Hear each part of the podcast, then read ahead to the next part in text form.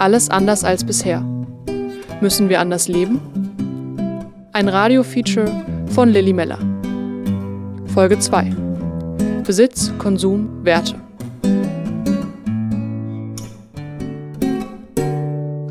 In der letzten Sendung habe ich Menschen getroffen, die auf weniger Raum leben, den dadurch verlorenen Platz als Gewinn sehen und mit sozialen Kontakten füllen. Das Ding ist, auf wenig Platz leben ist gar nicht so einfach. Warum? Wegen dem ganzen Kram, den wir haben. Und die meisten wissen gar nicht, wie viele Dinge das eigentlich sind. Ich glaube bestimmt über 100, aber was man regelmäßig nur nutzt, bestimmt nur so 15 oder 20. Über 100 ist relativ unspezifisch. Würde das in die Tausender-Bereich gehen oder sagst du so 500? Was denkst du? Hm, also ich würde sagen weniger als 500 auf jeden Fall. 1000? Wie viel nutzt du davon regelmäßig? 50? Hm, 1000 ist wenig. Ich habe mehr. Stimmt so 1500 oder so. Was mit Verbrauchsgegenständen? Ich meine, die benutze ich einmal und dann werfe ich sie weg. Die zählen nicht. Es zählen Klamotten. Ach so. Es geht um Sachen. Ja, dann habe ich weniger als 1500. Dann vielleicht so 200. Ich glaube, ich besitze mindestens 400 Dinge. Was zählt als Dinge? Was ist mit einzelnen Blättern Papier? Gehören Klamotten mit dazu? Vielleicht so 100? Weniger als 100. 70. Oh, viel zu viele. Bestimmt. hm, Bestimmt 10.000 Dinge. Und wie viel davon denkst du, nutzt du regelmäßig? Fünf. Meine liebe Freundin Caro war mit 10.000 Dingen die einzige im hohen Tausenderbereich und hat den Nagel auf den Kopf getroffen. 10.000 Dinge besitzen Menschen aus Westeuropa durchschnittlich. Wer jetzt Schallplatten sammelt oder einen gut sortierten Bücherschrank hat, sogar noch mehr. Das passt nicht nur schlecht ins Tiny House oder auf den Wagenplatz. Vor allem stelle ich mir dabei die Frage, wie viel davon brauche ich denn wirklich, um glücklich zu sein? Und weil ich darauf selbst wirklich keine Antwort weiß, habe ich Minimalistin Jasmin Mittag interviewt. Also Minimalismus ist ja ein Lebensstil, der versucht Menschen zu inspirieren, sich auf das Wesentliche zu konzentrieren, auf das Wesentliche in ihrem Leben. Und was für ein wesentlich ist, das bestimmen wir natürlich selbst. Und das ist insofern ganz spannend, dass wir, äh, wenn wir versuchen, uns auf, ja, auf das, was für uns wirklich wichtig ist, zu konzentrieren, alles andere weglassen und zum Kern stoßen, zum Kern unserer Persönlichkeit, aber auch zum Kern, wie wir zum Beispiel uns in der Gesellschaft bewegen. Wie würdest du sagen, lebst du minimalistisch? Ich äh, würde Minimalismus als Weg bezeichnen und auch als Weg für mich. Also ich bin auf jeden Fall keine Superminimalistin. Ich versuche immer mal wieder durch verschiedene Experimente, Aktionen und Projekte weiter in dem Thema voranzuschreiten, aber sehe das als Prozess und eben als ja als große Inspiration, der man sich auch immer wieder stellt. Ähm, Stichpunkt Experimente. Du hast einen Selbstversuch gemacht und zwar Minimalismus jetzt. Worum ging's da? Ja, ich habe letztes Jahr angefangen, 100 Tage vor Weihnachten, mit meinem Experiment 100 Tage, 100 Dinge. Ich habe alle meine Dinge in den Keller gebracht, bis auf meine Einrichtung, also alle Gegenstände, die sich in meiner Wohnung befunden haben, Kleidung, Küchensachen, Badezimmerartikel, Bücher und dann habe ich mit elf Teilen angefangen und mir jeden Tag eine Sache zurückgeholt. Angefangen habe ich zum Beispiel mit einem Kleid, einer Kamera, meinem Telefon, meinem Laptop, einem Topf und einem Stück Seife und einer Haarbürste.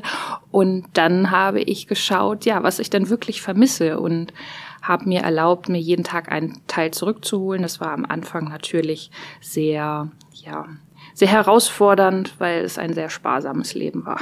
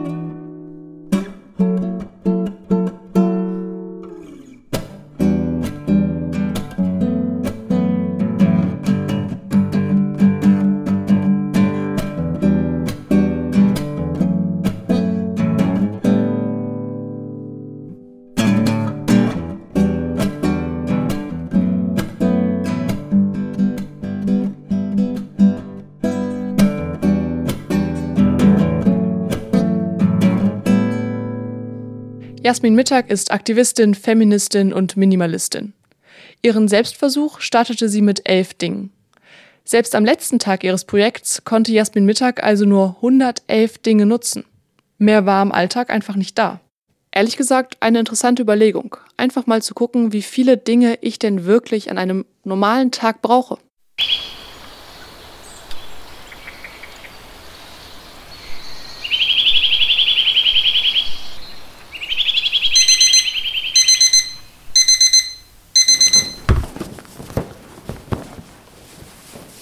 Acht Uhr, aufstehen. In die Sportsachen.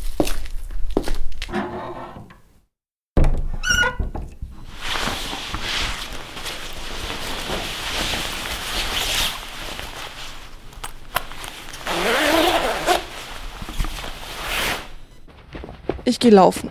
Danach oder davor Krafttraining mit zwei meiner Mitbewohnern.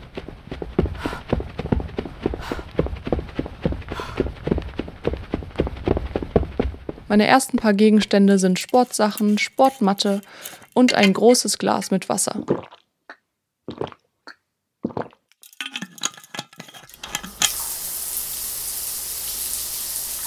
In der WG frühstücken wir meistens gemeinsam.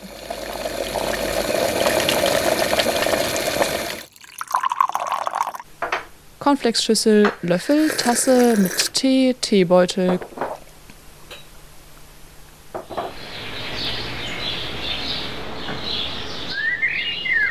Ich fahre zur Arbeit. Übers Ringgleis, ein Stückchen durch die Natur.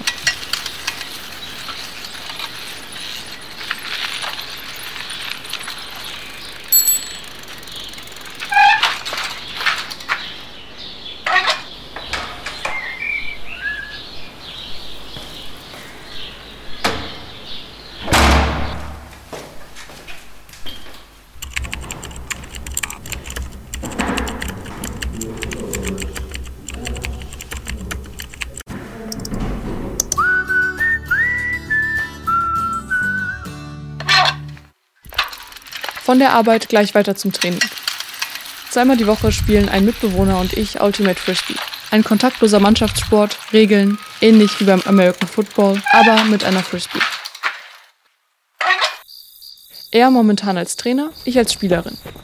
Von 19.30 Uhr bis ungefähr 22 Uhr.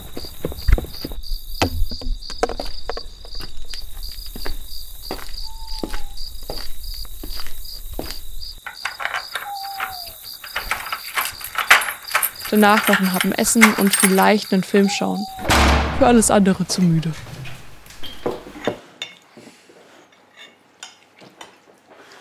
»75 Dinge habe ich am Tag gebraucht. Von der Haarbürste über Kugelschreiber, mein Aufnahmegerät, Laptop und Socken. Gegen Ende von Jasmin Mittags Experiment hätte ich also mithalten können. Allerdings ohne Wasch- und Spülmittel und ohne Wechselsachen. Auch abends noch was lesen, Musik hören oder mit mehreren Leuten kochen wäre nur noch schwer drin gewesen. Was motiviert dazu, ein solches Projekt zu starten, bei dem man sich ja doch ziemlich eingrenzen muss? Das ähm, ist eine sehr inspirierende Idee gewesen, dieses Selbstexperiment von einem Finn, Petri Lokainen heißt der, der hat 2012 all seine Sachen in ein Self-Storage-Lager gebracht und dann für ein Jahr sich erlaubt, jeden Tag eine Sache zurückzuholen. Auch wenn er nicht jeden Tag eine Sache zurückgeholt hat, hat er dieses Experiment aber durchgezogen und auch einen Dokumentarfilm gedreht, My Stuff heißt der. Und auf seine Anregungen hin, ja, habe ich auch dieses Experiment dann in abgewandelter Form durchgeführt, weil ich die Frage, was brauche ich wirklich, genauso spannend fand wie Petri. Du weißt ja, ich habe eine Menge Sachen bei mir zu Hause. Also habe ich mir gedacht, ich trenne mich von ein paar Dingen. Um zu sehen, was du wirklich brauchst, das ist eine kluge Entscheidung. Ich habe mir folgende Regeln aufgestellt. Yhden vuoden ihmiskoe. Kaikki tavarat pois varasta. Ein einjähriger Selbstversuch, bei dem ich all meine Sachen in einem Storage einlagere. Ja yksi tavara päivässä takaisin. Ich darf höchstens ein Stück pro Tag zurückholen. Enkä saisi ostaa mitään tavaraa. Ich darf nichts neu kaufen. Ist doch voll schwachsinnig.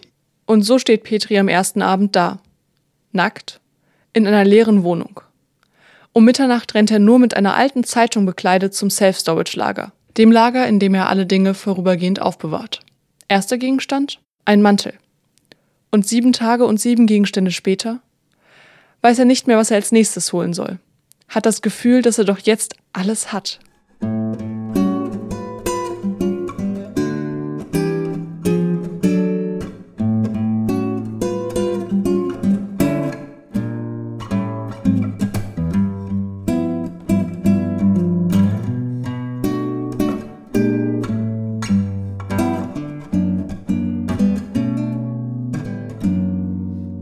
So extrem kann Minimalismus sein, muss es aber natürlich nicht. Auch wenn man zu Anfang ein paar Sachen hat, ist es gar nicht so einfach, nur einen Gegenstand pro Tag zurückholen zu dürfen. Das äh, Schwierigste war für mich tatsächlich, dass ich ja keine Kücheneinrichtung hatte. Ich habe mit einem Topf angefangen. Ich hatte auch gar kein Glas, kein Besteck, gar nichts. Und ich selber versuche vegan zu leben und äh, koche auch super gerne, esse sehr gerne selbstgekochtes Essen und war am Anfang dann eben darauf angewiesen, oft auswärts zu essen oder eben sehr sparsam ähm, ja, zu kochen oder zu backen. Also ne, es lässt sich ja durchaus auch einiges im Ofen machen und dann Fingerfood essen, aber das hat mich doch schon lange sehr gestört. Was würdest du sagen, war insgesamt an dem Experiment das Schwierige? Ich meine, wenn du dann irgendwann ein paar Metttöpfe und Pfannen und Gläser hattest, war das dann die Auswahl der Gegenstände? Mm, also ich hatte ganz oft äh, natürlich schon im Kopf, was ich brauche. Manchmal habe ich dann spontan gemerkt, dass doch was anderes wichtiger ist, wie zum Beispiel eine EC-Karte. Das war mm, was, was mir am ersten Tag untergegangen war. Da habe ich mir ein großes Tuch geholt gehabt, womit ich mich abtrocknen konnte und was ich auch gleichzeitig als Schal benutzen konnte oder zum Kleid binden. Ähm, ja, herausfordernd ähm, war im Prinzip alles und es war halt sehr spannend halt auch zu merken, dass mh, mm, man in einigen Bereichen halt doch sehr viele Dinge ganz selbstverständlich benutzt, wie zum Beispiel im Hygienebereich. Also es gibt sehr viele Badezimmer- und Kosmetikartikel, die ich vorher wie selbstverständlich benutzt habe und die ich jetzt mit anderen Augen sehe oder auch ausgetauscht habe. Bei mir im Bad fliegen allein fünf Handcremes rum. Eine davon gehört eigentlich meinem Mitbewohner, ist aber inzwischen allgemeiner WG-Besitz. Von den anderen vier nutze ich nur eine. Woher ich die anderen habe? Absolut keine Ahnung. Geschenkt bekommen, als Mitbringsel für Freundinnen gekauft und dann vergessen. Roch im Laden halt irgendwie gut. Ansonsten habe ich nicht viel unnützes Zeug. Das liegt aber einfach daran, dass ich vor kurzem umgezogen bin. Bei einem Umzug hat man die Möglichkeit, bewusst zu überlegen, was man behalten und mit in sein neues Leben nehmen möchte und was eben nicht. Mir hat es sehr geholfen, dass ich quasi bei Null angefangen habe und alles, was ich in mein Leben hole, überdacht habe. Ähm, ich beschränke mich jetzt zum Beispiel in meinem Kleiderschrank auf vier Farben, so dass alles zusammenpasst. Ich bin auch da jetzt wieder beim Aussortieren. Langsam bin ich dabei, meine Sachen aus dem Keller wieder zurückzuholen und zu schauen, was soll mich für die nächsten Jahre begleiten und was brauche ich nicht. Was ist langfristig vielleicht doch was, was ich mit weiter ähm, in meinem Leben haben möchte, wie zum Beispiel einen zweiten Teller und ein zweites Besteckset, um auch ähm, Besuch empfangen zu können und bekochen zu können. und dann ist da noch das ein oder andere Kleidungsstück, was ich jetzt in den letzten 100 Tagen nicht hatte, was ich aber langfristig gebrauchen kann. Dann kommt aber auch sehr viel von dem, was ich vorher hatte, langfristig weg.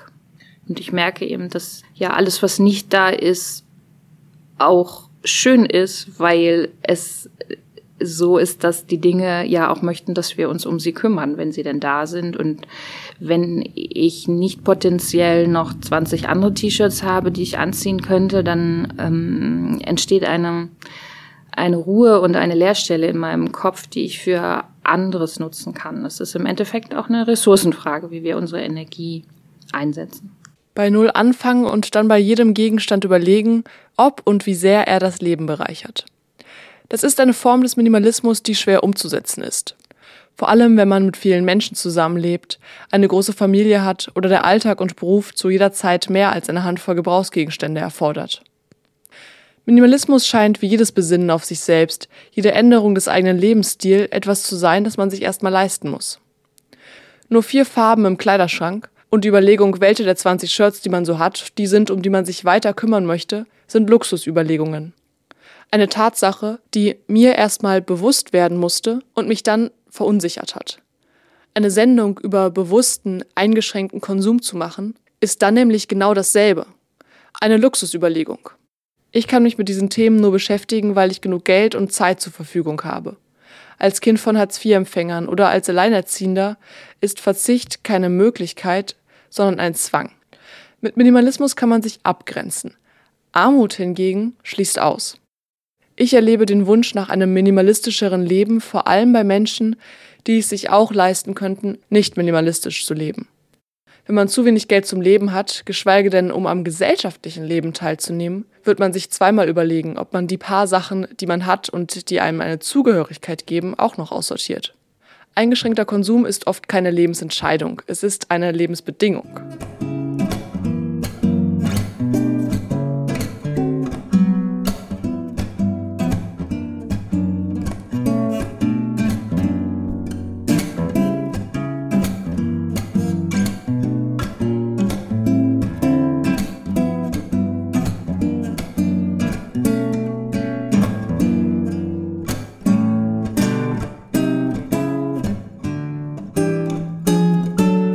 Am Ende macht das Minimalismus aber natürlich nicht schlechter. Es ist wohl nur wichtig, dass es nicht zu einem Hashtag Lifestyle verkommt, sondern eine persönliche Lebenshaltung bleibt. Es kann eine Chance sein, darüber nachzudenken, welche Dinge einen eigentlich ausmachen.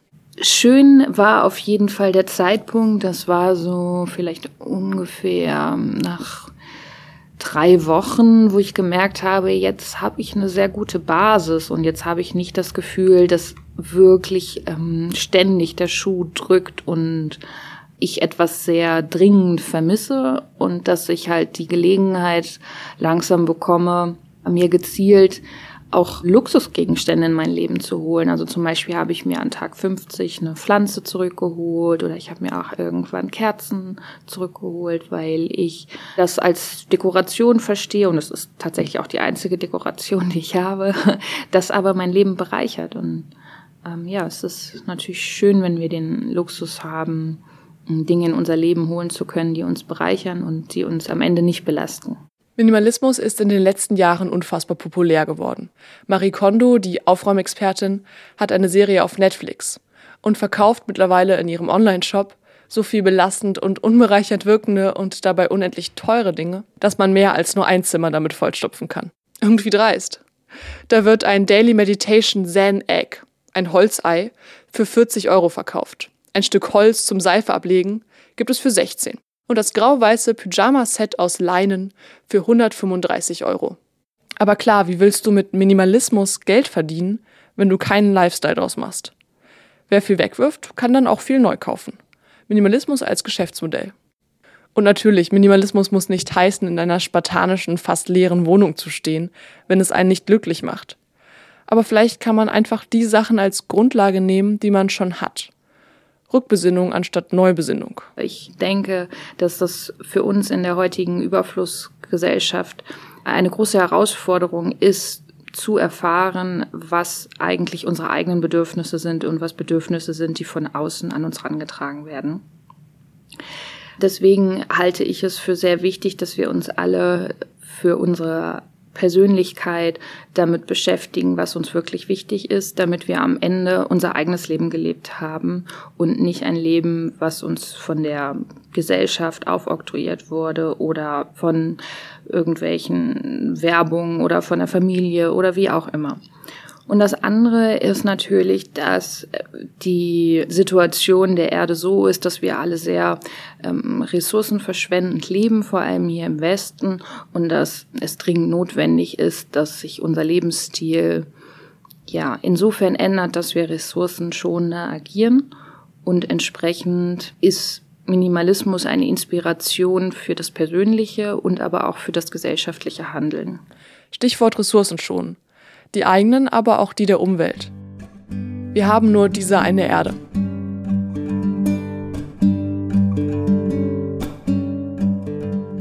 Wir haben nur diese eine Erde. Dieser Satz ist nicht neu und genau das ist aber irgendwie auch die Tragik. Selbst ihn jetzt zu schreiben, einzusprechen, immer wieder anzuhören, zu schneiden, zu senden, ist egal. Wir haben ihn schon so oft gehört, dass er seine Bedeutung verloren hat. Für meinen Lebensstil bräuchten wir mehr als zwei Erden. Und dabei liege ich immer noch weit unter dem deutschen Durchschnitt.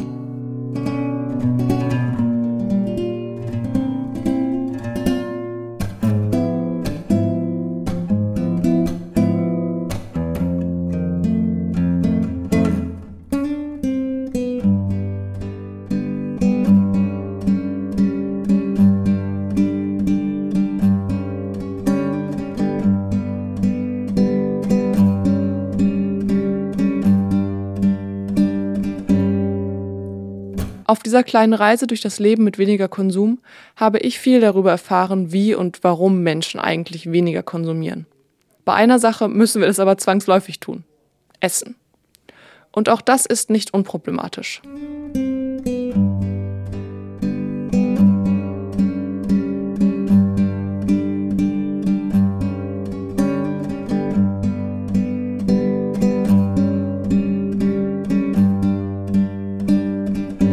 Hier in Deutschland werden ein Drittel aller produzierten Lebensmittel weggeworfen. Das sind 13 Millionen Tonnen Lebensmittel, die pro Jahr im Müll landen. Und davon ist ganz sicher noch einiges genießbar, wird aber trotzdem weggeworfen. Um dieser Lebensmittelverschwendung entgegenzuwirken, gibt es seit 2012 die Initiative Foodsharing. Sie holt abgelaufene und aussortierte Lebensmittel von Läden, Betrieben und Unternehmen ab und verteilt sie weiter. Über 25.000 Freiwillige sind mittlerweile aktiv. Zwei davon sind Tetje und Lena aus Braunschweig. Beide sind jetzt seit ungefähr zwei Jahren als sogenannte Food Saver unterwegs. Ähm, bei mir war es tatsächlich früher eine Freundin ähm, und deren Mutter war halt bei Foodsharing aktiv, ist sie auch immer noch und hat uns dann öfter mal eine Kiste Brokkoli vorbeigebracht oder wenn man bei ihr war, dann äh, gab es erstmal Bananen satt und es wurde Bananenmilch gemacht und alles. Und ähm, das ist mir vor, ja, vor zweieinhalb Jahren ungefähr wieder eingefallen, weil ich hatte irgendwie Lust, mich ein bisschen, ähm, bisschen aktiv zu werden, was Lebensmittelverschwendung betrifft. Und dann ist mir das wieder eingefallen, dann habe ich mich an sie gewandt und habe sie gefragt, was das nochmal genau ist. So. Und dann hat sie mir Foodsharing erklärt und dann äh, hat es ein bisschen gedauert, aber dann habe ich mich auch angemeldet und seitdem bin ich halt auch aktiv. Ja, bei mir war das eigentlich ähnlich. Ich wollte auch nach dem Abi anfangen. Dann war ich ein Jahr im Ausland und da hat es mich noch mal mehr beschäftigt, weil da Lebensmittelverschwendung einfach noch eine ganz andere Dimension hatte. Und ja, seit ich dann wieder in Braunschweig bin, habe ich auch damit angefangen. Diesen einen Punkt, an dem man dann auch wirklich anfängt, sich zu engagieren. Ich selbst habe den irgendwie noch nicht gefunden. Abi habe ich hinter mir, ich bin seit acht Jahren Vegetarierin, seit zwei Jahren lebe ich vegan und bilde mir ein, halbwegs regional und umweltbewusst zu kaufen. Letztendlich mache ich mir da aber selbst was vor. Fahre zum Rewe um die Ecke anstatt zum Zero-Waste-Laden und vergesse dabei meine Einkaufsbeutel. Also kommt das Brot in die Plastiktüte. Und der Rest vom Brot wird, obwohl ich in einer Sechser-WG wohne, immer wieder weggeschmissen. Genau wie Äpfel oder halbvolle Gläser Pesto. Ich bin mir ziemlich sicher, dass dabei auch Sachen im Müll landen, die wir noch hätten essen können. Wenn ich darüber nachdenke, ob ich das jetzt wirklich wegschmeißen muss oder nicht, dass ich einfach dran rieche und es mir angucke und überlege, okay, ich kann es doch eigentlich noch essen, auch wenn es vielleicht nach dem MHD nicht mehr haltbar ist. Okay, also Punkt 1. Alle Sinne benutzen. Schimmelt irgendwas? Wenn nein, riecht das Lebensmittel komisch. Wenn auch das nicht der Fall ist, einfach probieren. Nach Lena und Tetje sei das definitiv die bessere Alternative zum Achten aufs Mindesthaltbarkeitsdatum. Die beiden wissen genau, wofür sie sich engagieren und warum. Also ich finde ganz klar, um halt einmal gegen diese Lebensmittelverschwendung zu arbeiten oder aktiv etwas dagegen zu machen, also weil wir halt eben das retten, was sonst wirklich in den Tonnen landen würde, ähm, was aber eben noch genießbar ist. Also das finde ich ist halt so ein ganz wichtiger Punkt. Viele von uns essen sehr viel Gerettetes, ähm, manche kaufen auch wirklich gar nicht mehr ein. Also das ist ein Extremfall, aber es gibt es auch. Ähm, und das mache ich auch gerne anderen Leuten bewusst, so dass die vielleicht sich ein bisschen kritisch, kritisch das Mindest, Mindesthaltbarkeitsdatum sehen oder halt wirklich dann Produkte eigentlich auch wegwerfen würden, dass man das halt eben auch noch verzehren kann und es immer noch genauso gut schmeckt. und ähm, das finde ich ist halt irgendwie ein Punkt und auch genau aufzuklären. Also dadurch habe ich auch so viel über diese Thematik gelernt auch über unsere Konsumgesellschaft. Wie viel wirklich wegkommt, das merkt man oder kann man eigentlich wirklich erst realisieren, wenn man das vor Augen hat, wenn man es quasi fühlt bei der Abholung, manchmal was für, wie viel Wagen es sind, voll mit Backwaren, mit Obst und Gemüse, wie viel es ist, was sonst wegkommen würde das halt einfach noch verzehrbar ist und dass es so halt nicht weitergehen kann. Und das gebe ich gerne auch an Freunde und Familie immer weiter. Ich finde auch, dass so, ein, so die Achtung und Wertschätzung von Lebensmitteln einfach verloren gegangen ist ein Stück weit und man mit solchen Aktionen einfach dagegen wirken kann. Und für mich ist es auch so eine soziale Komponente. Also mhm. man hat auch einfach viele nette Leute, die ja. da sind, mit denen man zusammen abholt. Man kennt sich irgendwie untereinander und man weiß, okay, heute ist der und der eingetragen. Schön, auf den freue ich mich.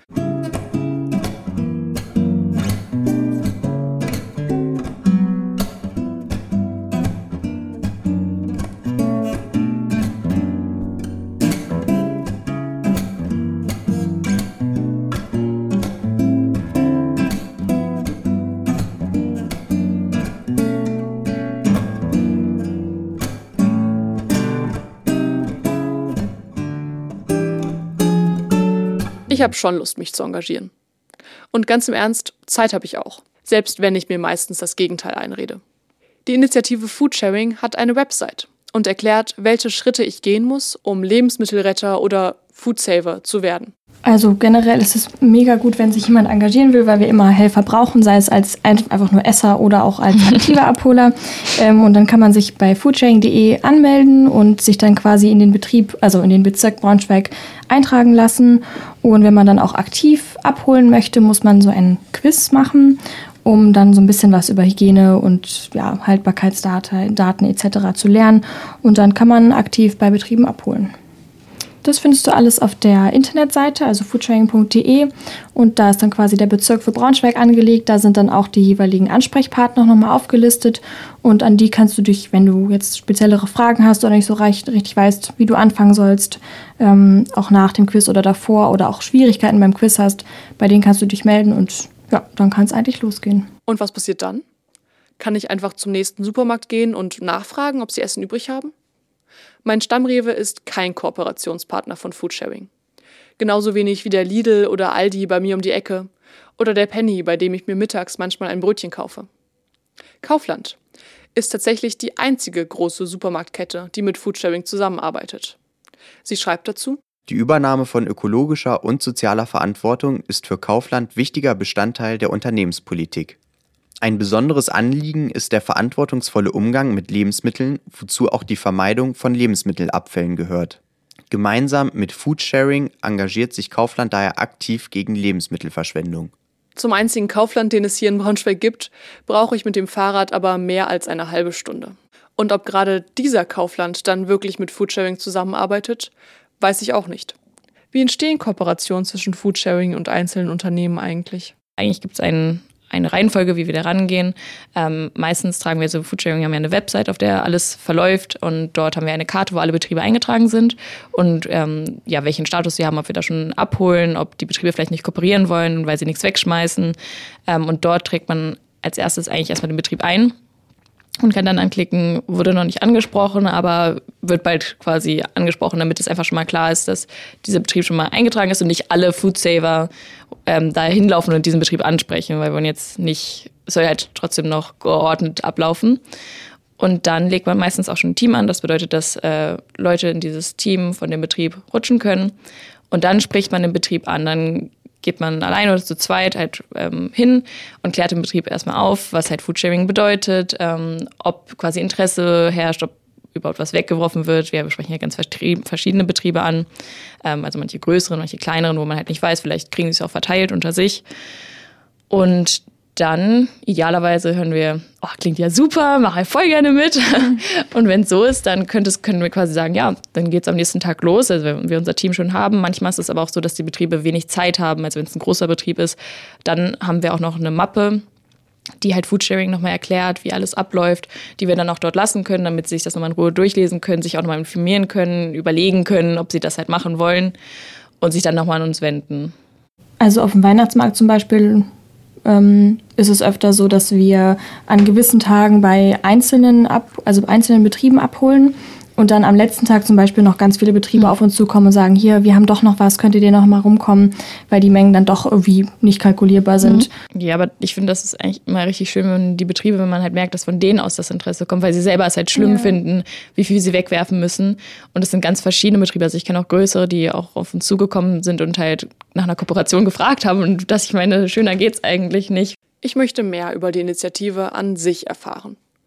Wie groß ist der Unterschied, den Foodsharing überhaupt machen kann.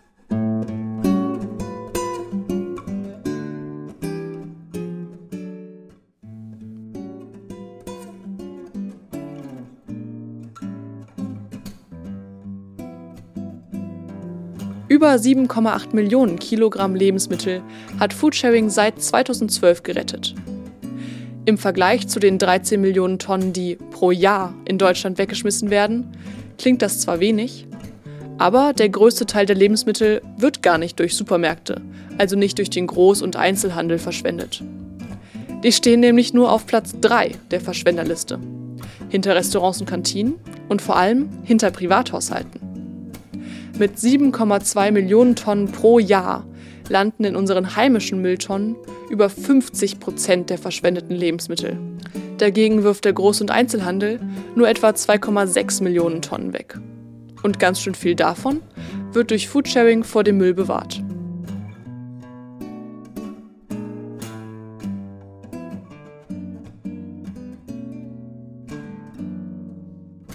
Wie viel kommt da bei einer einzelnen Abholung zusammen? Sehr unterschiedlich, würde ich Super sagen. Super unterschiedlich. Also es, ähm, wir geben auch immer auf der Seite so ungefähr an, wie viel Kilo, mit wie viel Kilo man ungefähr rechnen kann, aber es ist halt das ist halt auch das Schwere an Foodsharing, man weiß nie, wie viel es halt wirklich ist.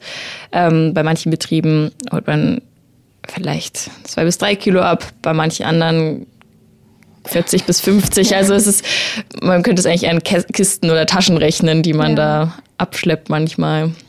Ja, dann sind die Abholer je nachdem eingetragen, wie viel abgeholt werden soll oder wie viel abgeholt werden kann.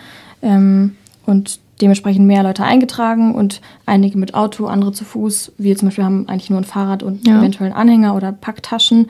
Aber da ist natürlich schon von Vorteil, wenn ein, zwei Leute dabei sind, die vielleicht auch ein Auto haben. Gerade wenn es sowas wie Apfelkisten sind, die auch einfach nicht so gut zu transportieren sind. Ja. Ähm, ja, dann ja. kommt das eigentlich ganz gut zusammen. Ja, in manchen Betrieben haben wir auch wirklich ähm, einen Slot, also auf den man sich einträgt, äh, wo wir auch darum äh, also möchten, dass sich da jemand mit Auto oder großem Fahrradanhänger einträgt, mhm. weil halt eben die Mengen durchschnittlich doch mehr sind, dass diese Person dann auch in den Verteiler fahren kann, um halt dort eben die Lebensmittel hinzubringen. Also für mich klingen schon zwei bis drei Kilogramm Lebensmittel nach einer ganzen Menge. Wo ich mit mehr als dem Zehnfachen hin sollte, wüsste ich beim besten Willen nicht. Wohin mit so viel Essen? Erstmal geht es darum, dass wirklich die Abholenden alles unter sich verteilen. Und dann steht es uns quasi frei, was wir damit machen. Also klar, wir sollen es essen oder halt also nicht wegwerfen. Ähm, aber das bedeutet, dass du es halt erstmal selber verzehren kannst. Ähm, du kannst es an Freunde und Familie bringen, an Nachbarn. Ähm, du kannst es mit zur Arbeit nehmen. Aber falls man merkt, okay, es ist so viel, das kriege ich nicht verteilt und man hat vielleicht nicht die Zeit, jetzt überall rumzugehen und zu fragen, ob andere Leute daran Interesse hätten, äh, gibt es halt eben den Verteiler ähm, in der TU. Ähm, das ist halt ein Raum, in dem äh, Regale stehen und eigentlich auch ein Kühlschrank. Mhm. ähm, und dort können wir dann halt eben die Lebensmittel hinbringen. Und der ist halt eben öffentlich zugänglich. Also das bedeutet, dass jede Person dort hingehen kann und sich daraus Sachen nehmen kann, aber auch Sachen hinbringen kann. Und das ist halt eben super, weil der Verteiler klappt echt so gut. Also da kann man so viel, vor allem Backwaren auch hinbringen und es ist eigentlich immer abends leer. Einer meiner Mitbewohner studiert tatsächlich an der TU. Er kennt den Verteiler und nutzt ihn auch. Ich bis jetzt noch nicht. Aber ich brauche neues Brot und fahre deswegen einfach mal vorbei.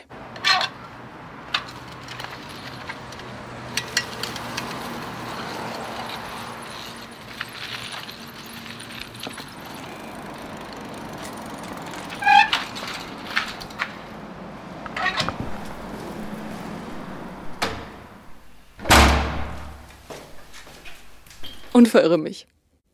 Nachdem ich dann einige Minuten planlos durch das Altgebäude der TU streife, kommt mir praktischerweise eine junge Frau entgegen. Mit einer Tüte voller Backwaren. So kompliziert ist der Weg dann nicht. Wenn man durch den Haupteingang geht, muss man nur an dem Kreativraum der TU vorbeigehen, einmal rechts abbiegen und schon steht man vor dem Raum des Verteilers. Ich betrete den Verteiler.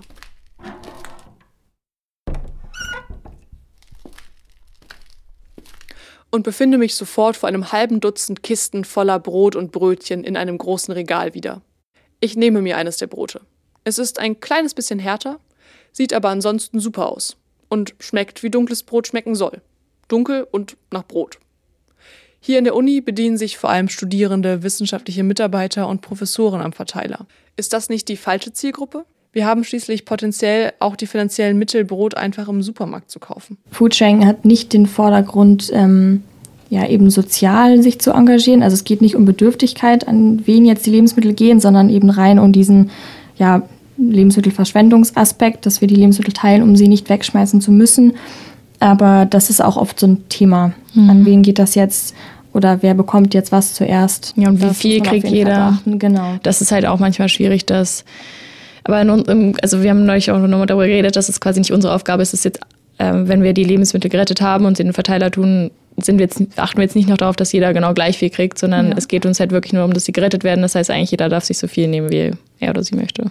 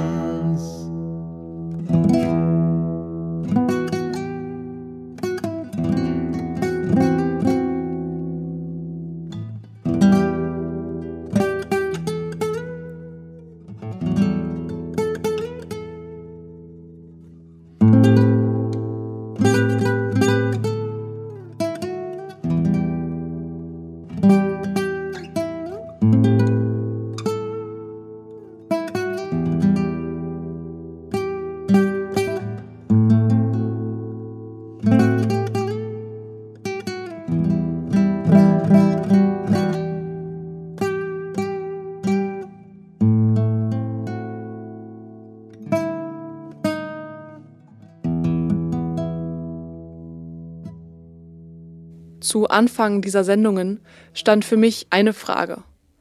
Müssen wir anders leben? Zwischen Abitur und keinen Plan, was ich eigentlich studieren soll, zwischen morgens gemeinsam Sport machen und abends gemütlich was trinken, kommen mir immer mehr Zweifel darüber, ob unsere jetzige Gesellschaft langfristig so haltbar ist. Manchmal fühlt sich das Ganze einfach zum Kotzen an. Aber so weit gehen zumindest Lena und Tätchen nicht. Nicht ganz.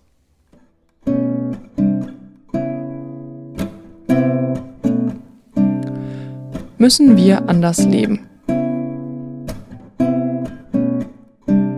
Tetje und Lena, Foodsharing Braunschweig. Definitiv.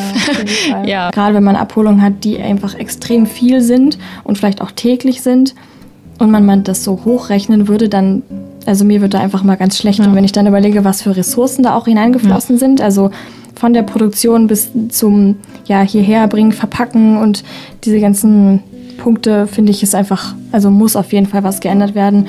Und auch ähm, ja, die, der Konsum an sich, also nur weil jetzt die Gurke krumm ist oder der Apfel noch irgendwie eine kleine Stelle hat, muss es meiner Meinung nach nicht weggeschmissen werden. Und ja, wie Tiet ja auch schon gesagt hat, also nur weil jetzt die Sesamsamen irgendwie seit einem Tag abgelaufen sind, müssen sie nicht weggeschmissen werden. Also es ist einmal schlimm, ja, was es an Lebensmitteln ist, aber manchmal wird es einmal auch klar, wie viel Verpackung es einfach ist. Also es ist halt einfach so viel, was quasi ohne Sinn, ohne Zweck produziert wird und einfach weggetan wird und wie viel Energie da reingesteckt wird. Deshalb finde ich, sollte man wirklich versuchen, seinen Konsum bewusster handzuhaben, sich bewusster darüber zu sein, was man wirklich braucht und wo man was kauft. Jasmin Mittag, Minimalistin und Aktivistin.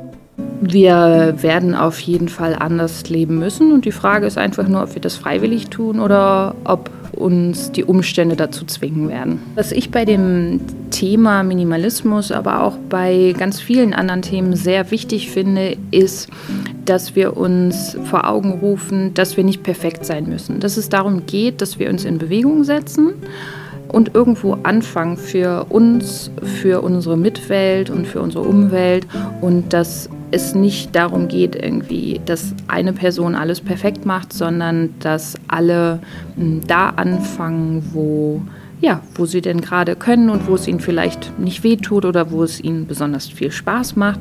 Und dann ist sehr viel geholfen, wenn wir im Mainstream, auch in der Gesellschaft, einen, ja, einen sozialen Wandel kreieren. Astrid und Heiko Hilmer vom Wandelwohnpark Braunschweig. Ich bin ja beruflich auch in, in der Branche eigentlich als äh, Versorgungstechnikingenieur und da habe ich dann auch irgendwann gedacht, was mache ich hier eigentlich? Wir, wir, bauen hier Riesenhäuser, die kosten ein Wahnsinnsgeld. Mein Steckenpferd sind erneuerbare Energien. Wir, wir bauen da für 50.000 Euro Energietechnik rein mit Lüftungsanlage, Schnick und Schnack, Photovoltaikanlage, äh, thermischer Solaranlage, Holzofen und alles Mögliche. Und ähm, ja, die Leute sind nicht zu Hause und ich ähm, habe dann irgendwie viel Geld verballert. Das passt alles nicht mehr zusammen zusammen. Das ist nicht zeitgemäß, das hat nicht, das hat für mich keine Zukunft. Und zusätzlich reizt uns das Leben in Gemeinschaft schon ganz, ganz lange. Ich finde, mit Kindern zusammen ist es einfach schön, wenn man ähm, mit mehreren Leuten zusammenlebt, die ähm, auch ein interessantes Umfeld den Kindern bieten, aber auch uns Erwachsenen. Ähm, es ist in der heutigen Zeit, in, dem, in der normalen Lebensweise, finde ich, sehr schwierig, soziale Kontakte zu pflegen. Ja, vielleicht nicht schwierig, aber es ist mit einem hohen Organisationsaufwand verbunden, soziale Kontakte zu pflegen. Und da finde ich das einfach toll, wenn man eine, eine Gemeinschaft ähm, im direkten Umfeld hat, wo sich bestimmte Sachen einfach ergeben. Morlen Specht vom Wagenplatz Hossa. Also ich habe mir dabei sofort gedacht, müssen überhaupt nicht, weil das ist halt einfach mein Ideal, wie ich gerne leben möchte und deshalb glaube ich noch lange nicht, dass das für alle so klappen kann. Ich finde es natürlich toll, wenn, wenn es mehr Wertschätzung für solche Projekte gibt und wenn es halt auch bekannter wird, dass es halt auch einfach andere Möglichkeiten gibt, als in einer Wohnung zu wohnen oder in einem Haus.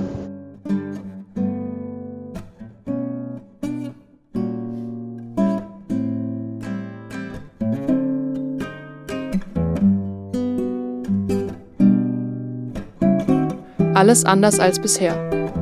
Müssen wir anders leben? Ein Radio-Feature von Lilly Meller. Folge 2. Besitz, Konsum, Werte.